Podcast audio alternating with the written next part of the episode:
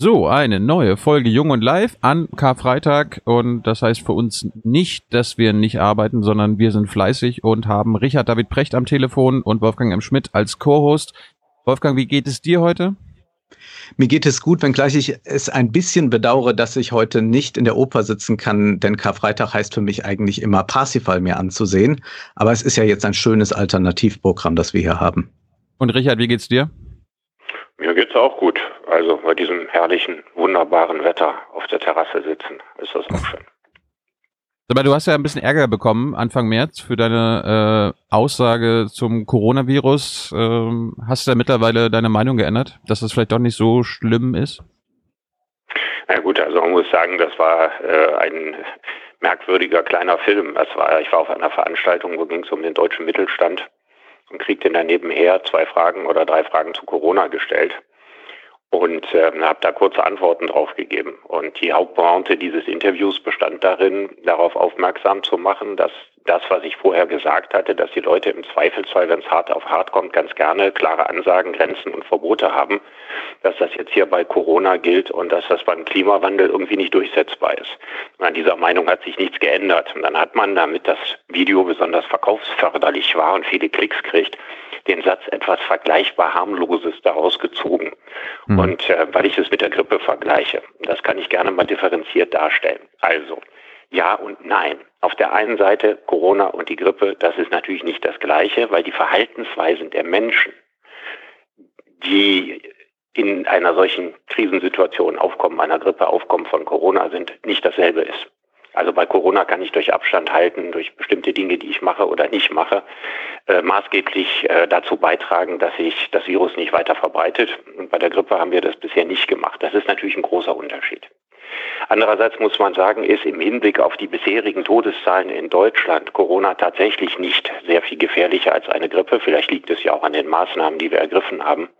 Man muss sich die Zahlen wirklich mal vorstellen. Wir reden im Augenblick in Deutschland über 2600 Menschen, die an Corona gestorben sind oder mit Corona gestorben sind. Vor zwei Jahren hatten wir eine Grippe, 2017, 2018, da waren zwei Millionen Menschen in Deutschland infiziert. 25.000 Menschen sind an dieser Grippe gestorben. Und deswegen ist es auf der einen Seite, kann man sagen, je nachdem wie hart eine Grippe ist, gibt es tatsächlich Grippeepidemien, die äh, noch sehr viel dramatischere Todesfolgen haben, als das jetzt bei Corona der Fall ist. Es heißt aber trotzdem nicht, dass Corona und eine Grippe das Gleiche sind, weil wir eben bei Corona bestimmte Verhaltensweisen an den Tag legen können, mit denen wir das Virus eindämmen. Und die sind ja wohl auch richtig. Würdest du denn mit dem Philosophen Giorgio Agamben d'accord gehen, dass es hier vor allem etwas ist, was ja ein Diskurs ist, etwas äh, stark imaginiertes, was dazu führt, dass wir jetzt einen Ausnahmezustand produzieren, der eben jetzt staatliche Zugriffe zulässt, die vorher noch als undenkbar galten. Also würdest du so weit gehen wie Agamben zu sagen, ja, die Bedrohung, die ist eigentlich gar nicht so hoch und wir übertreiben, beziehungsweise die Staaten übertreiben und bauen einfach ihren Autoritarismus aus? Nee, diese Aussage würde ich nicht unterschreiben, weil das unterstellt, dass dahinter eine gezielte Strategie der Staaten steht, mhm. eine Situation auszunutzen, um ihre Macht auszubauen.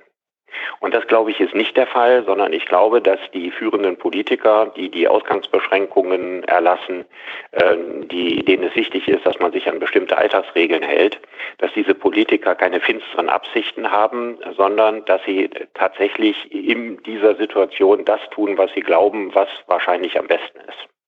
Und deswegen finde ich, sollte jede Form von Verschwörungstheorie, die dahinter steht, auch die, dass der Staat jetzt mal gucken kann, was in seinem Machtbereich ist, die halte ich für falsch und ich finde, dass Agamben hier maßlos überzieht. Wir haben dich aber jetzt eingeladen, damit wir mal über Fragen diskutieren, über die ich mit den anderen Gästen soweit auch versucht habe zu diskutieren, mit Politikern, mit Ministern, äh, mit führenden Exekutiven in unserem Land. Die wehren sich alle dagegen, jetzt Systemfragen aufzumachen und äh, mal darüber zu reden, was, wie es nicht weitergehen kann. Weil es kommt mir so vor, als ob es nachdem alles wieder vorbei ist, es genau so weitergehen soll wie vorher. Kannst du mir das erklären, warum die Unwilligkeit selbst der Opposition so groß ist? Gut, Also ich denke mal, dass wir, warum die Regierungsparteien jetzt äh, keine fundamentalen Systemfragen stellen, ist völlig klar. Die könnten sie auch sonst stellen, wenn keine Corona-Krise da ist. Auffällig ist ja eher, dass die Parteien, die sehr grundlegende Dinge ändern wollen, in, in dieser Situation über diese grundlegenden Dinge nicht sprechen. Das finde ich äh, ausgesprochen auffällig. Ich höre zwar sehr oft so Sätze, und zwar in einem sehr breiten Spektrum, ob der Zukunftsforscher Matthias Hawks das sagt oder ob äh, Friedrich Merz das sagt. Ja, dieser Satz nach Corona wird nichts mehr sein, wie es vorher war. Also eine ähnliche Phrase, wie wir sie benutzt haben beim 11. September. Und das finde ich interessant, wenn Menschen das sagen, aber ich möchte gerne wissen, mit was, was wird das gefüllt? Was soll denn dann anschließend anders sein? Bestimmte Dinge werden sicherlich verpuffen. Also, dass man äh, im Augenblick sozialer ist, dass man rücksichtsvoller ist, das wird mit Sicherheit äh, nicht dauerhaft anhalten, sondern die Menschen werden da zu ihren natürlichen Gewohnheiten zurückkehren. Wir haben nicht auf einmal sehr viel nettere und altruistischere Menschen, weil es zwischendurch Corona gegeben hat. Das ist ein Effekt, der mit Sicherheit irgendwo verpufft. Spannender sind deswegen die Fragen zu stellen, was könnte man strukturell verändern? Wenn es jetzt heißt, wir wollen wieder in zur Normalität zurückkehren oder zum Ausgangspunkt quasi, muss man sich fragen, zu welcher Normalität und zu welchem Ausgangspunkt. Und da gab es immer viele Dinge, wo eigentlich alle gesagt haben, ja, da müsste eigentlich was passieren, da müsste man mal was machen. Und jetzt ist aus diesem müsste mal eigentlich die Möglichkeit gekommen, man könnte. Also das ist ein breites Spektrum. Zum Beispiel etwas, was sehr viele Menschen sagen, Pflegekräfte und Krankenschwestern sind in Deutschland gnadenlos unterbezahlt, übrigens in vielen anderen Ländern auch. Da müsste man doch mal was tun. Ja, ich meine, da könnte man jetzt wirklich mal was tun, und zwar nicht einen einmaligen Bonus, sondern sich grundsätzlich das Gesundheitssystem angucken und sagen, wie können wir strukturell etwas daran ändern. Das wäre was Wichtiges. Ich finde auch beim Fußball übrigens, wo gerade so eine Atempause da ist und wo es einem irgendwie merkwürdig vorkommt, dass wenn äh, Leute, die zweistellige Millionengehälter bekommen, auf einen Teil des Honorars oder ihres, ihrer Entlohnung verzichten, weil sie in dieser Zeit ja auch nicht arbeiten, man eigentlich auch nochmal ein komisches Gefühl kriegt, viel komischer als sonst, wie hoch die eigentlich bezahlt werden und wie absurd das ist auch die Solidarität, große Clubs, kleine Clubs. Man könnte völlig neu darüber nachdenken, kann man nicht den Fußball irgendwie, den man sowieso retten müsste, aufgrund massiver Fehlentwicklung, kein echter Wettbewerb mehr und so weiter, kann man da jetzt nicht was neu machen.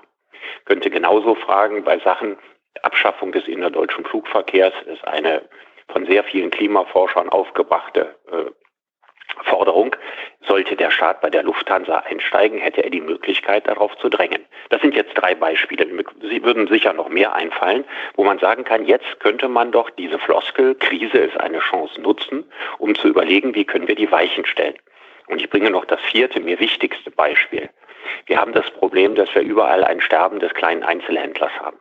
Und in der Corona-Krise ist der kleine Einzelhändler natürlich überall ein Thema, weil er massiv betroffen ist und weil möglicherweise einige Leute trotz der staatlichen Maßnahmen ihre Geschäfte nicht wieder regulär aufnehmen können und pleite machen. Und der große Kriegsgewinner in einer solchen Situation ist Amazon.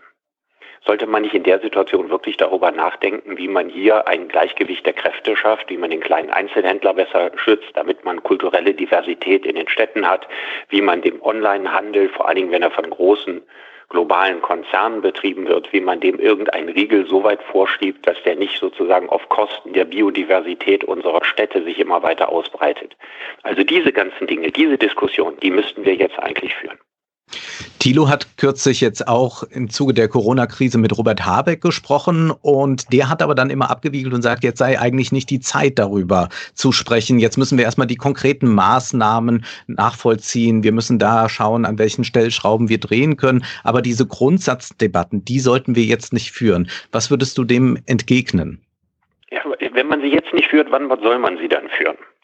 Also ich weiß, was in den Köpfen der Grünen, der Spitzengrünen vor sich geht. Da gibt es die Devise, jetzt äh, nicht mit äh, klaren Vorstellungen an die Zukunft kommen, weil es im Augenblick so eine Phase gibt, so wenn das Haus brennt, dann da muss die Feuerwehr löschen. Da, da nützt es nichts Kluges daneben zu stehen und zu sagen, man müsste so ein Haus eigentlich anders bauen.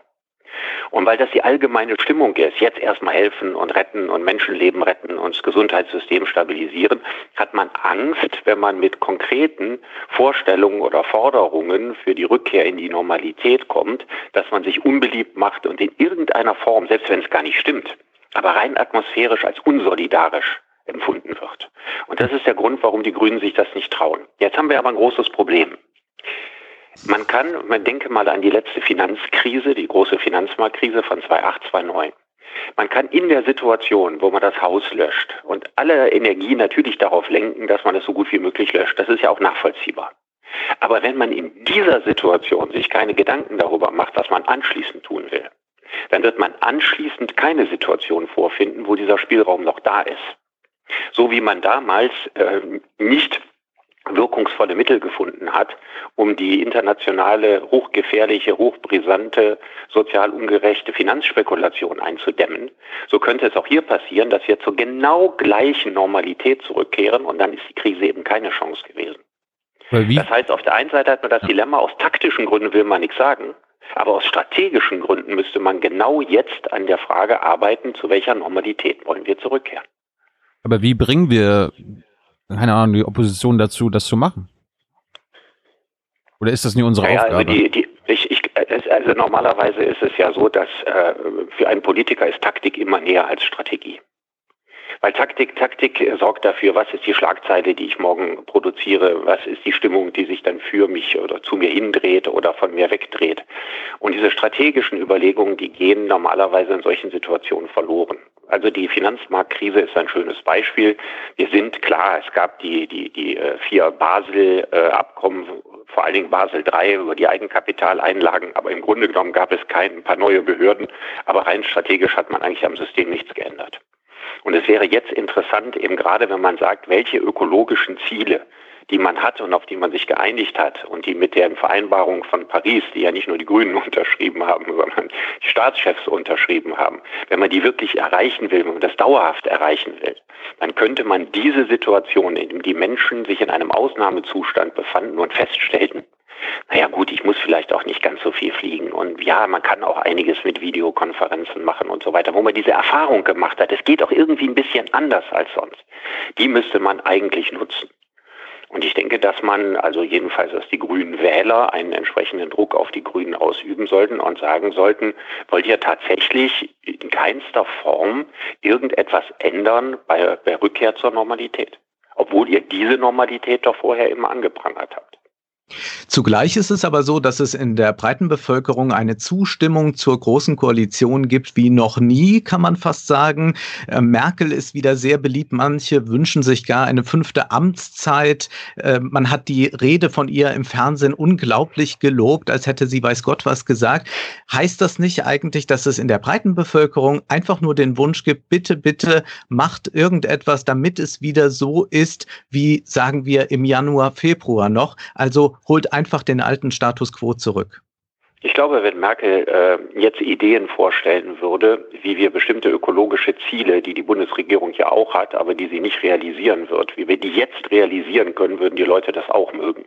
Also damit würde sie sich nicht unbeliebt machen. Es ist ja interessant, dass eigentlich sämtliche Politiker, die Verantwortung tragen, im Augenblick von der Situation profitieren. Bislang haben wir es sogar so gehabt, dass derjenige, der die schärfsten Maßnahmen ergreift, in diesem Falle Söder, die höchsten Popularitätswerte hat.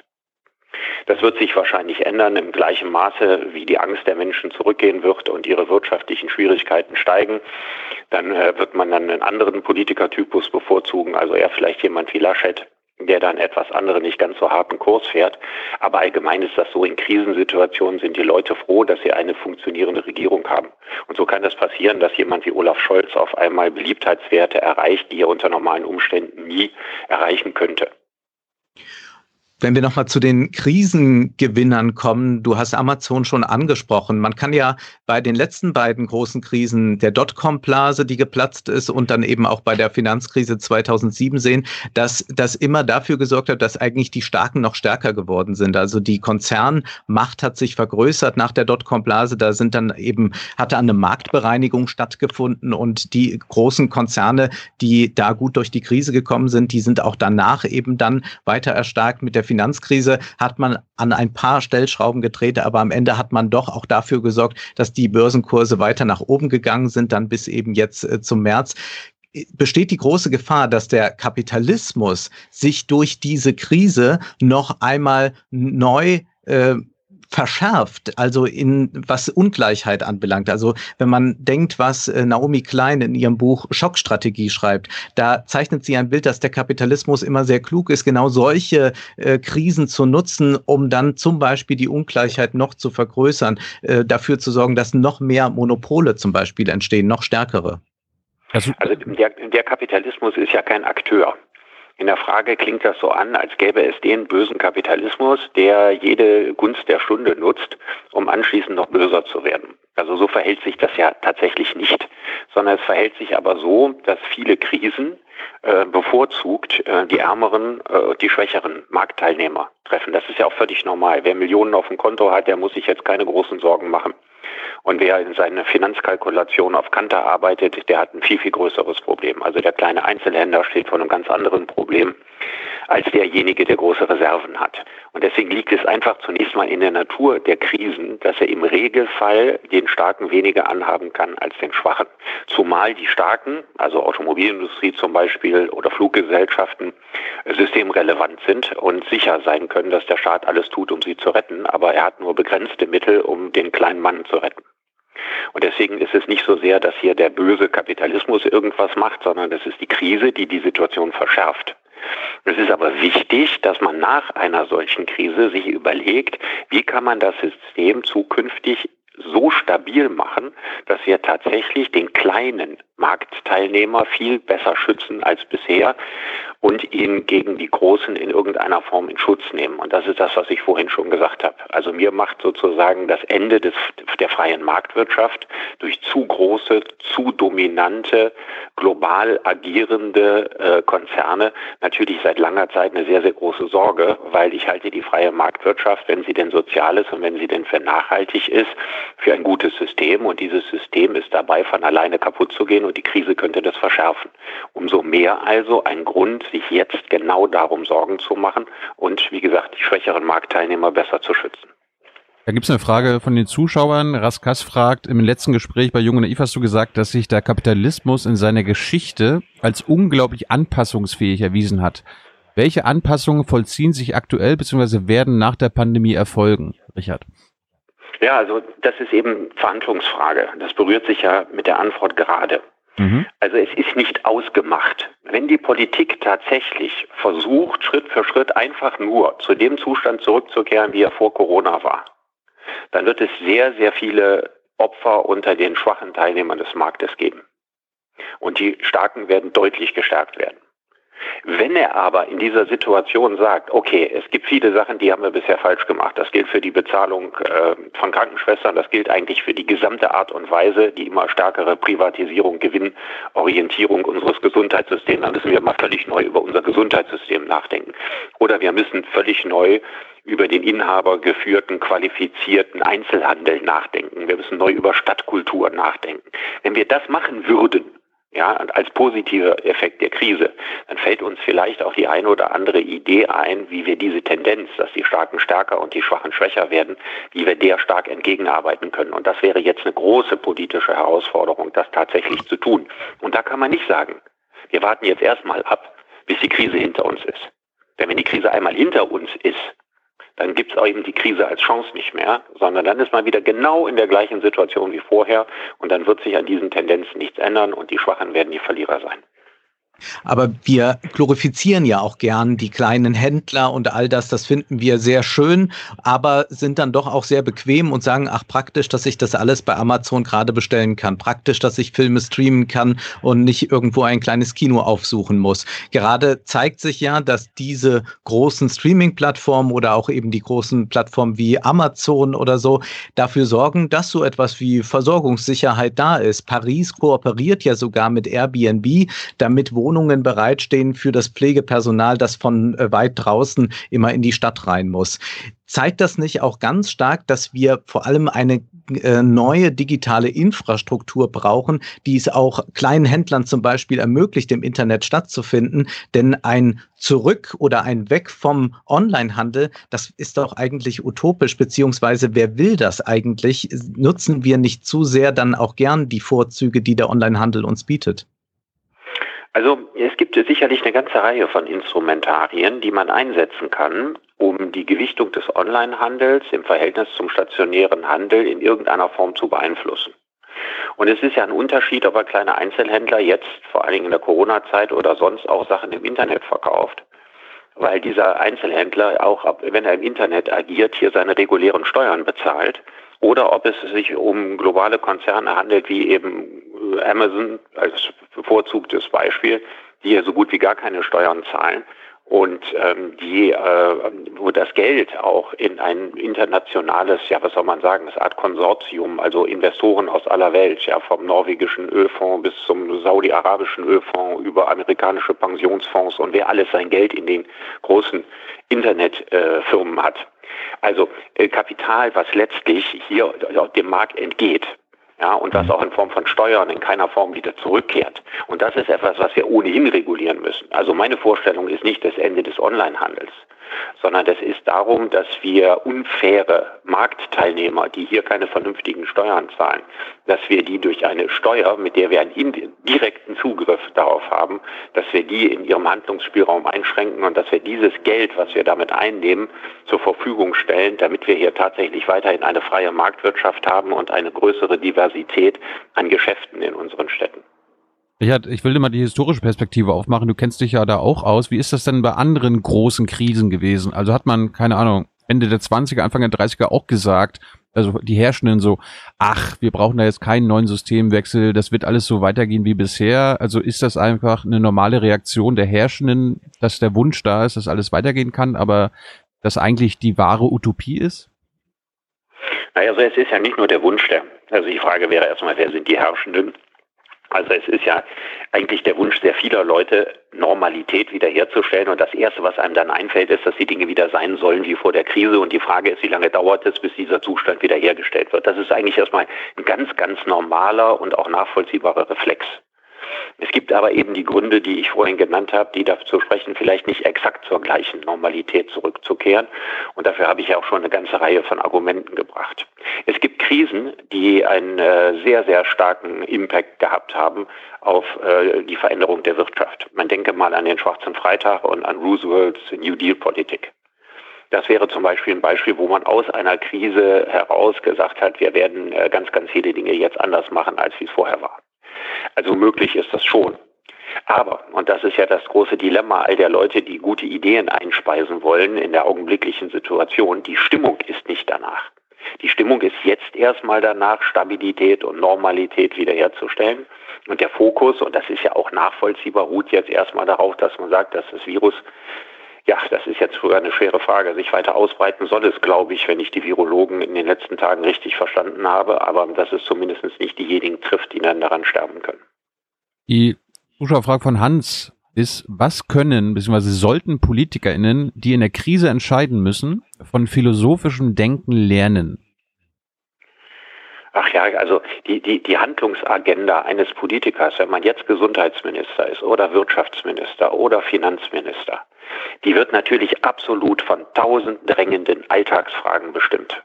Und das ist genau die Zeit, wo man überhaupt gar kein Ohr äh, hat für alternative Gedanken oder äh, philosophischen, soziologischen oder gesellschaftstheoretischen Überlegungen.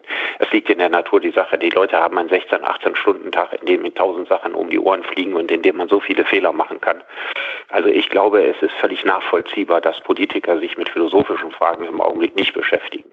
Ich glaube aber, dass die Leute, die im Augenblick in einer stillgestellten Arbeitswelt sind, die also äh, Kurzarbeit haben oder im Augenblick gar keine Arbeit mehr haben, äh, dass bei denen der Sinn für philosophische Gedanken sehr stark geweckt wird. Also einerseits bei denjenigen existenzielle Gedanken, für die, die sich große Sorgen machen müssen, um Angehörige oder um ihre Arbeit und philosophische Gedanken bei denjenigen, die zwar keine existenziellen Nöte haben, ja aber so ein bisschen darüber nachdenken, dass sie in dieser so merkwürdig stillgestellten Zeit, dieser endlosen Abfolge von Sonntagen, plötzlich so ein Gefühl bekommen dafür, wie, vielleicht muss man nicht so viel fliegen, vielleicht braucht man auch keine Kreuzfahrten, vielleicht muss das tatsächlich nicht sein, wenn wir dafür so einen brutal hohen Preis in der Umwelt bezahlen. Dass man so eine gewisse Sensibilität entwickelt, dass diese gnadenlose Diktatur des schneller, höher, weiter, dass die vielleicht in diesem Ausmaß nicht sein muss. Wie schätzt du denn überhaupt jetzt gerade den Status der Philosophie ein? Ist das die hohe Zeit des Denkens? Ist das die Zeit, in der man sich auch wirklich mit philosophischen Positionen auseinandersetzen will? Denn viele Philosophen, Kollegen von dir haben sich ja geäußert in Zeitungsartikeln und Interviews und so weiter. Und doch hängen die Menschen vor allem an den Lippen der Virologen. Was sagt das eigentlich aus, wenn da jetzt so neue Autoritäten sind, die empirisch sind, die positivistisch argumentieren, die jetzt nicht die große Utopie entwerfen, sondern sagen, so und so können wir es machen und morgen denken wir aber nochmal neu drüber nach und dann gibt es neue Ergebnisse. Das ist ja, glaube ich, raus. Kann sehr gut sein. Also hier wurde jetzt gerade eingeblendet, dass die Nummer äh, raus ist. Das ist live? Wir sind noch auf Sendung. Ja, wir sind natürlich auf Sendung. Jetzt da bist du wieder, wieder da. Ja. Ah. Irgendwas ist passiert. Keine Ahnung. Keine Ahnung. Wo waren wir stehen geblieben? Ich habe das jetzt völlig vergessen. Virologen als Experten. Genau. genau. Wie schätzt du das ein, dass das die, sind das die neuen Autoritäten? Haben die Philosophen vielleicht sogar ausgedient? Was sagt das über uns aus, wenn wir gerade bei den empirisch Forschenden so sehr an den Lippen hängen? Naja, also ich sehe Virologen und Philosophen nicht in einer Konkurrenzsituation.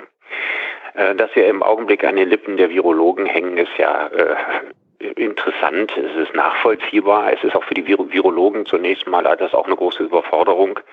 Virologen haben äh, über die Wochen auch immer wieder andere neue Dinge gesagt und man sieht auch einfach, ich meine, bei einem Virus, was man nicht genau kennt, ist es halt unglaublich schwierig, Handlungsempfehlungen zu geben.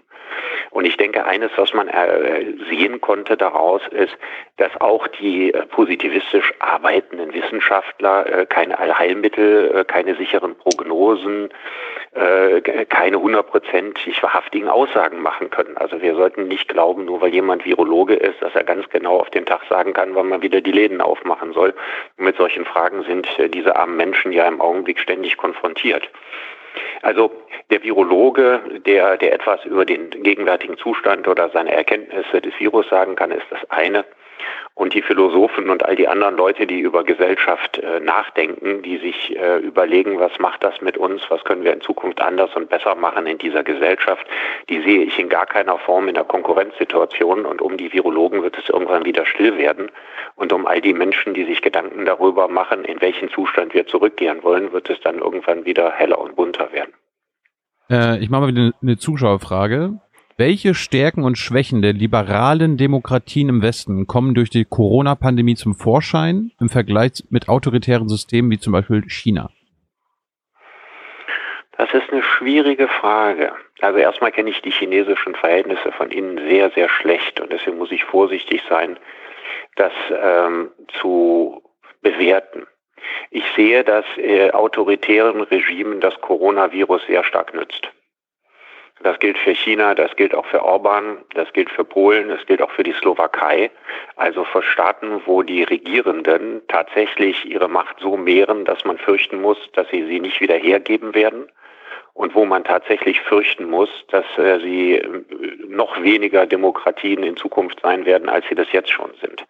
Und ich denke, dass eine funktionierende äh, liberale Demokratie wie die Bundesrepublik vor dieser Gefahr nicht steht. Ich habe also keine Angst, äh, dass hier äh, Kanzler mit diktatorischen äh, Vollmachten diese in irgendeiner Form ausnutzen, sondern ich denke, dass wir von Menschen regiert werden, die in dem Maße, wie die Krise zurückgeht, tatsächlich auch bestimmte Macht wieder aus den Händen geben werden. Und wieder da ist er, glaube ich, wieder weg. Ist es gar nicht so einfach mit dem Festnetz offenbar Feiertag. zu sprechen. Auch am Feiertag. Viele Leute telefonieren jetzt von zu Hause. Wir mhm. sind aber noch auf Sendung, glaube ich. Ja. Und das ist aber eine sehr interessante Frage, wie ich finde, denn man kann sagen, China ist ja eh auf dem Weg zur Weltmacht. Manche sagen es seit 2030 soweit, manche sagen erst 2045, 2050. Und man könnte auch davon ja. ausgehen, dass. Ah, da bist du wieder. Könnte es dann jetzt sein, dass äh, China doch äh, sehr gestärkt geopolitisch betrachtet aus dieser Krise hervorgeht, da man doch zum Beispiel jetzt merkt, in der EU gibt es nicht so einen arg großen Zusammenhalt und in den USA sieht das auch alles sehr dramatisch aus und China scheint, wenn man diesen Zahlen glauben darf, die Lage wieder gut im Griff zu haben. Bedeutet das nicht auch, dass China sich als Weltmacht nochmal ganz neu und schneller positionieren kann, als man das gedacht hat? Das vermag ich ehrlich gesagt nicht zu beurteilen. Mhm. Das weiß ich nicht. Aber ich fand jetzt den Zusammenhalt innerhalb der EU nicht so lausig, wie er gerade dargestellt wird. Also zunächst mal habe ich gesehen, dass es eine ganz große Anteilnahme innerhalb der europäischen Länder, gerade von Deutschland aus, mit jenen Ländern ging, äh, bei denen deutlich mehr Menschen gestorben sind. Also allem voran mit Italien, aber auch mit Spanien. Und äh, deswegen glaube ich, äh, dass äh, diese Krise nicht nur gezeigt hat, dass man, weil man keine anderen Möglichkeiten hat, Nationalstaaten braucht, um Grenzen dicht zu machen, um Bezirke abzustecken, damit man eine Logistik hat zur Krisenbekämpfung, sondern eben auch erkannt hat, dass es durchaus eine europäische Solidarität gibt. Aber Corona-Bonds beispielsweise, da sind dann ja, viele konservative Politiker dagegen. Ja. Ja, das ist ja immer schon so gewesen. Also die Corona-Bonds hießen früher Euro-Bonds. Mhm. Und äh, ich glaube, Juncker war derjenige, der sie damals zur Griechenland-Rettung aufs Tablett gebracht hat. Da muss ich auch sagen, das ist eine der schwierigsten politischen Entscheidungen überhaupt, die man da trifft innerhalb der Europäischen Union. Und ich kann nachvollziehen, dass es Politiker gibt, äh, die sich da äh, mit den Corona-Bonds erstmal schwer tun. Möglicherweise ist es richtig, äh, dass wir das machen, aber das Risiko, was wir dann eingehen, ist, dass wir die rechtspopulistischen Parteien stärken. Weil es dann heißt, auf unsere Kosten werden sich die, die Griechen und die Italiener und die Portugiesen und so weiter künftig verschulden. Und das muss man natürlich auch immer im Hinterkopf haben und muss man einkalkulieren, wenn man, was wahrscheinlich unter marktwirtschaftlichem Gesichtspunkt auch richtig ist, diese Corona-Bonds macht. Denn schließlich sind das ja die Hauptabnehmer der deutschen Produkte, von denen wir überhaupt kein Interesse daran haben, dass sie zahlungsunfähig werden. Und so eiert man immer ein bisschen drumherum. Griechenland ist ein gutes Stichwort. Äh, Moria, Lesbos, äh, wie bewertest du die Unfähigkeit Europas, die Menschen dort rauszubringen? Ich finde das traurig und armselig, dass man es nicht mal schafft, eine Handvoll Kinder da rauszuholen. Und in der augenblicklichen Situation müsste man ja eigentlich gar nicht die Kinder rausholen, sondern wahrscheinlich die Alten. Nein, alle, also ich, alle eigentlich. Ja, ja, ich weiß. Also das ist äh, die, die Staatschefs sind froh, dass sie sich mit dieser Frage im Augenblick nicht vorrangig beschäftigen äh, müssen, weil die Leute vor anderen Dingen sich gegenwärtig fürchten. Und äh, diese Atempause, die sich damit verschaffen, die geht natürlich auf Kosten der Menschen, die in diesen Lagern leben. Das ist völlig klar. Dann kam noch eine Frage, ob du äh, befürchtest, dass zum Beispiel die Union jetzt als äh, größte Re Regierungspartei davon jetzt profitieren könnte von der Krise. Also wenn wir jetzt ganz gut rauskommen, dass wir über 10, 20 Jahre wieder so eine Art Dankbarkeit der WählerInnen haben werden und die Union über 10, 20 Jahre durchregieren kann. Soweit ich sehe, werden wir ja nicht nur von der Union regiert, sondern von einer großen Koalition. Und äh, man müsste ja also dann die Dankbarkeit gegenüber dieser äh, großen Koalitionsregierung haben, indem es ja einen Wirtschaftsminister Altmaier von der CDU gibt und einen Finanzminister Scholz von der SPD mhm. und die Rollen ja in irgendeiner Form doch verteilt sind. Also ich glaube nicht, dass das bedeutet, dass die CDU dauerhaft über 40 Prozent oder sowas wieder bekäme. Das glaube ich nicht. Ich glaube, das Einzige, was tatsächlich an starker Auswirkung ist, ist, äh, dass Friedrich Merz gegenwärtig als Kanzlerkandidat der CDU wohl nicht mehr in Frage kommt und die Frage dann sein wird, Laschet oder Söder. Und damit hätte man vor der Krise wahrscheinlich nicht gerechnet. In deinem Buch Jäger, Hirten, Kritiker, da schreibst du auch darüber, dass der Konsum eigentlich, wenn man jetzt die Wirtschaft so wie sie ist retten will, müsste erhöht werden. Aber das würde selbstverständlich zu einer Verschärfung der ökologischen Krise führen. Jetzt ist der Konsum gerade runtergefahren. Wir kaufen vor allem das gerade ein, was wir eben brauchen. Ich will jetzt nicht wieder Toilettenpapier sagen und all das, aber es sind tatsächlich nicht die Luxusgüter, die gerade nachgefragt werden. Ja, das geht so weit, dass Amazon die auch nachrangig behandelt und jetzt erst einmal die äh, Sachen verschickt, die man wirklich braucht. Ähm, ist das jetzt auch der Punkt darüber nachzudenken, über unseren Konsum? Denn zugleich ist ja genau das es, was wir wieder brauchen. Manche denken ja auch an Helikoptergeld oder so, dass dann das Ganze wieder ankurbeln kann. Denn letztlich können wir nicht bei so einer Bedarfswirtschaft stehen bleiben, wenn wir als Volkswirtschaft lange bestehen wollen. Und das würde ja wiederum bedeuten, dass wir die Umwelt mehr belasten. Ja, was du da ansprichst, ist das Kardinalproblem unserer Zeit. Ähm, das ja nicht durch die Corona-Krise aufgeworfen ist, sondern das überhaupt das Problem ist. Also wir können äh, unsere, unseren Konsum nicht deutlich runterfahren, ohne einen starken wirtschaftlichen Schaden, zum gegenwärtigen Zeitpunkt jedenfalls, davon zu nehmen. Wir können keine ganz, ganz strengen Umweltauflagen machen. Wir können viele Bereiche nicht rücksichtslos eindämmen.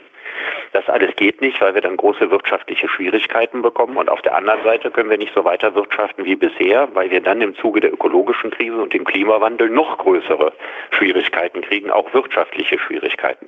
Das ist im Grunde genommen das Paradox unserer Zeit. Und ich habe auch nicht äh, den, den Dietrich, den Schlüssel in der Hand, mit dem man dieses Paradox in kürzester Zeit beenden könnte, sondern ich denke, das ist eine Jahrhundertaufgabe, vor der wir da stehen, wie wir tatsächlich Ökonomie und unsere Art zu wirtschaften in irgendeiner tatsächlich organischen Art und Weise miteinander in Verbindung bringen. Ich meine, wir hatten vorhin schon Lufthansa angesprochen. Lufthansa wird wahrscheinlich gerettet werden müssen, entweder durch Staatsbeteiligung oder Übergangskredite. Auf jeden Fall brauchen sie jede Menge Milliarden. Ähm, bist du dafür, dass man den Bedingungen stellt, sorry, oder Auflagen macht, äh, damit sie quasi 2030 ihre, also irgendwie CO2 frei fliegen? Ja, also ich finde, dass man, wenn der Staat einsteigt und wenn der Staat die Lufthansa rettet, was im Augenblick ja wohl noch ein bisschen unklar ist, dass man auch dann bei den Zielsetzungen, gerade bei den ökologischen Zielsetzungen, ein entscheidendes Wort mitredet. Das ist ja wohl völlig klar, dass man das tut. Und äh, das wäre fahrlässig, also nur Geld zur Verfügung zu stellen, aber bei existenziellen Zielen, die dem Umweltschutz dienen, die äh, gegen den Klimawandel gerichtet sind, sich da raushält. Also das kann ich mir nicht vorstellen. Also wer, wer, wer hilft und wer unterstützt, äh, der darf dann auch, jedenfalls bei einem Konzern dieser Größenordnung, die ein oder anderen Gedanken damit einbringen und auch versuchen durchzusetzen. Deswegen mhm. will die Lufthansa gegenwärtig auch nicht, dass der Staat einsteigt. Sprechen wir noch mal ganz kurz über den Kapitalismus. Es sollte eben nicht so klingen, als würde ich sagen, der Kapitalismus an sich ist böse, sondern er ist vielleicht äh, sehr neutral. Und da ist doch die Frage, ob der Kapitalismus nicht einfach in der Form, dass er wachsen muss, so funktioniert das System, doch äh, ganz einfach jetzt wieder in einen Weg finden wird, weiterzumachen. Und warum sollte dieser jetzt, ähm, also wa warum glaubst du, dass es überhaupt jetzt eine große Chance gibt, da was zu verändern? Also müsste man dann nicht über ein ganz anderes System nachdenken als das kapitalistische, das ja eben auf Wachstum, auf Profitmaximierung aus ist? Äh, nachdenken kann man darüber und äh, tut man ja darüber auch schon seit sehr, sehr langer Zeit, eigentlich seit Jahrhunderten.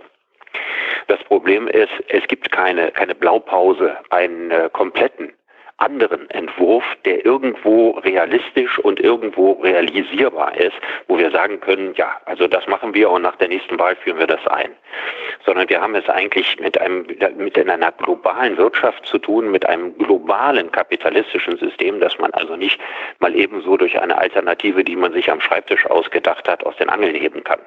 Sondern das, was du gerade in der Frage angesprochen hast, das ist ein ganz, ganz langer Lern- und Transformationsprozess, hin zu einer Wirtschaftsweise, die es den Menschen auch in Zukunft in 50 und in 100 Jahren ermöglicht, auf einem angemessenen, ihm zustehenden Lebensniveau in dieser Welt leben zu können. Und dafür wird sich der Kapitalismus, so wie er jetzt ist, ohne jeden Zweifel verändern müssen. Und ich hoffe, dass er lernfähig ist und dass er nicht riesige Crashs und Krisen wie der Klimawandel sie dann irgendwann unweigerlich mit sich bringt, äh, erst äh, erleben muss, um sich tatsächlich zu transformieren. Und meine Hoffnung ist, dass diese kleine merkwürdige Synkope unseres Alltags, die wir im Augenblick erleben, den Menschen schon ein Gefühl dafür gibt, dass ihr Leben auch ein bisschen anders sein könnte, als es das vorher war. Und das wäre eine gute Voraussetzung dafür, überhaupt Menschen für die Idee zu begeistern, äh, den unausgesetzten Wachstumszwang etwas kritischer zu sehen und mehr und mehr daran zu arbeiten, welche Alternativen es tatsächlich mittelfristig oder langfristig dazu geben könnte. Die Leute wollen noch wissen, wie du die Entwicklung in Spanien bewertest, dass dort äh, über ein Grundeinkommen für die Ärmsten diskutiert wird? Ja, also ein Grundeinkommen als Notmaßnahme in einer Krisensituation ist wahrscheinlich meistens keine besonders gute Idee. Also ich bin ja dagegen, dass man äh, das Grundeinkommen irgendwo testweise einführt oder dass man Experimentalversuche damit macht, weil diese, diese Versuche ja nicht übertragbar sind. Im Augenblick wäre es so, in der aktuellen Corona-Krise würde ein Grundeinkommen den allerwenigsten Menschen irgendwo nützen. Also wenn ich jetzt ein kleiner Unternehmer bin, der eine Bekleidungsgeschäft hat und man gibt mir jetzt 1000 Euro Grundeinkommen im Monat, dann macht das mein Leben auch nicht besser. Ich habe ja trotzdem meine Lager voll und meine Zahlungsverpflichtungen. Deswegen finde ich, äh, dass wir im Augenblick gar nicht über ein Grundeinkommen diskutieren sollten, dass wir eher mittel- bis langfristig über ein Grundeinkommen reden und die entsprechenden Weichen stellen. Also ich habe sehr, sehr viele Menschen gibt es, die sagen, jetzt ist doch die richtige Gelegenheit für das Grundeinkommen. Und ich glaube nicht, weil im Augenblick muss der Staat bedürfnisgerecht helfen. Und das Grundeinkommen ist keine Lösung, keine soziale Lösung in der Corona-Krise. Dann gibt's ähm, noch die Frage, hast du einen Buchtipp aktuell, was die Leute lesen sollten? Und du darfst nicht dein eigenes Buch äh, empfehlen. Das würde ich sowieso nicht tun. Ja, aber ich meine, es gibt jetzt viele junge Leute, die zu Hause sitzen, nicht wissen, was sie machen sollen, äh, möchten ja. gerne ein Buch lesen und sich weiterbilden. Was würde Richard David Precht Ihnen an die Hand geben? Ach, ich meine, das ist im Augenblick nicht besonders originell, das zu empfehlen, aber in diesen Tagen die Lektüre von Albert Camus, Die Pest, kann ich jedem nur ans Herzen legen. Weil im Grunde genommen es in, in dem Buch erstens um eine Bedrohung geht, um eine Seuche, die hundertmal schlimmer ist als Corona und dass man plötzlich dann auch wieder etwas realistischer sieht, dass das, wovon man bedroht ist, eben nicht die Pest ist. Und zum anderen, dass diese Situation beschrieben wird, wie die Leute, die aus dem Alltag fallen, ihnen eine Haltung zum Leben abgenötigt wird. Und dieses darüber nachzudenken, welche Haltung nehme ich jetzt eigentlich zum Leben ein oder zu mir selber? Also dieser philosophische Grundimpuls, von dem hatte ich gerade schon gesprochen. Und ich glaube, dass wir jetzt in einer Zeit, ja, man könnte etwas euphemistisch sagen, der Besinnlichkeit sind. Jedenfalls all diejenigen, die jetzt gerade nicht in existenziellen Nöten sind. Da gab es noch eine Frage an euch beide. Thomas fragt, was würde Camus heute zu dieser Krise sagen? Ach, das weiß ich nicht so genau. Da würde ich mich auch nicht, äh, nicht drauf festlegen. Aber wahrscheinlich würde er sich für all die Menschen begeistern, die in dieser Situation sich von ihrer menschlichsten Seite zeigen und ihre gewonnene Zeit dafür einsetzen, für andere was Gutes zu tun. Camus würde sich vermutlich auch dafür begeistern, dass wir einmal auf das Existenzielle zurückgeworfen sind, dass wir jetzt einmal über uns nachdenken, was wir dann doch ja sehr oft nicht tun, wenn wir nur an das nächste Produkt, was wir kaufen wollen, denken. Und das ist vielleicht dann eine Chance, die auch Camus sehen würde. Das ist mit schöneren Worten gesagt, was ich auch versucht habe zu sagen. Und äh, Luca will fragen, hast du eine Lieblingsdystopie? Nö, habe ich eigentlich auch nicht. Dann ist die Frage noch. Vielleicht ist das ja. Leben auch zu kurz, um sich zu viel mit Dystopien zu beschäftigen. Lulana möchte wissen, ob du Masken trägst, wenn du draußen bist. Nee, weil ich im Augenblick auch nicht weiß, wo ich hier welche herkriegen soll. Noch leben wir in der Situation, wo man als Maskenträger eine gewisse Gefahr läuft, anderen die Masken wegzunehmen. Aber ähm, wenn die Grundversorgung mit Masken tatsächlich gewährleistet sein sollte, spricht auch nichts dagegen, das zu tun. Ich habe mittlerweile eine gute Strategie. Ich, äh, du machst dir ein extra T-Shirt über den Kopf und äh, verbindest dir das äh, mit den Ärmeln hinter dem Kopf. Und dann hast du quasi so einen Mundschutz. Der, der soll nicht schlecht sein. Ich okay. müsste mir erstmal ein T-Shirt anschaffen. ja. Okay. Und letzte Frage. Äh, hat Richard David Brecht gehamstert? Und wenn ja, was? Nee. Gar nichts. Okay. Ich bin in der, in der Frage ausgesprochen gelassen. Und äh, tatsächlich sind meine Klopapiervorräte gering und gehen auch gerade zur Neige. Wolfgang, hast du noch eine Frage? Ansonsten entlassen wir Richard. Ähm, meine Frage wäre noch, äh, Richard, glaubst du, dass wir in 30 Jahren auf Corona zurückblicken und das noch als ein großes Ereignis äh, wahrnehmen und darüber sprechen, wie wir jetzt immer noch sagen, ja, der schwarze Freitag damals? Oder würdest du, weil du eben sagtest, Synkope, würdest du sagen, das ist jetzt eine kleine Laune der Weltgeschichte oder was auch immer gewesen und das ist dann wieder vergessen? Also die Formulierung kleine Laune der Weltgeschichte würde ich nicht unterschreiben, aber tatsächlich glaube ich, hm. dass die Corona-Krise nicht in äh, die Geschichte der ganz großen Krisen der Menschheit eingehen wird. Wirklich? Oh. Nein, das glaube ich nicht. Das glaube ich nicht. Also ähm, ich könnte mir vorstellen, dass äh, wir, wie gesagt, äh, innerhalb überschaubarer Zeit zu einer Normalität, zu welcher auch immer, zurückkehren werden. Und äh, das gemessen an den ganz großen Katastrophen, die die Menschheit erlebt hat, äh, dies tatsächlich äh, eine der kleineren gewesen sein wird. Das heißt aber nicht, dass es nicht um jeden Menschen schade ist, der davon betroffen worden ist und der deswegen sein Leben verloren hat. Ich frage mich gerade, ob das eine optimistische Einschätzung ist oder eine pessimistische. Das weiß ich auch nicht, aber ähm, ich, ich hm. glaube, ähm, dass wir zwar tatsächlich so eine Nachdenkpause, so eine kleine existenzialistische Pause bekommen haben. Ich glaube aber nicht, dass wir hier von, von einer Krise äh, sprechen äh, mit gewaltigen langfristigen globalen Auswirkungen. Ich glaube, dass äh, innerhalb mittelfristiger Zeit äh, ein gewisser Normalzustand wiederhergestellt wird. Das ist doch ein schönes Schlusswort. Danke, Richard. Trotz deiner Verbindungsprobleme oder unserer Verbindungsprobleme haben wir es ja hinbekommen. Danke für deine Zeit. Ja, alles Gute. Vielen lieben Dank für die klugen Fragen. Genießt Danke. O Ostern noch ganz kurz. Lass mich die Zuschauer ähm, verabschieden. Danke, dass ihr zugeguckt habt, dass ihr euch so zahlreich äh, beteiligt habt. Und ihr wisst ja, Jung Naiv gibt es nur dank eurer Unterstützung. Und wer uns im März mit mindestens 20 Euro unterstützt hat, seht ihr jetzt. Danke, Wolfgang. Danke, Richard. Ciao, ciao. Danke. Ja, also tschüss euch beiden.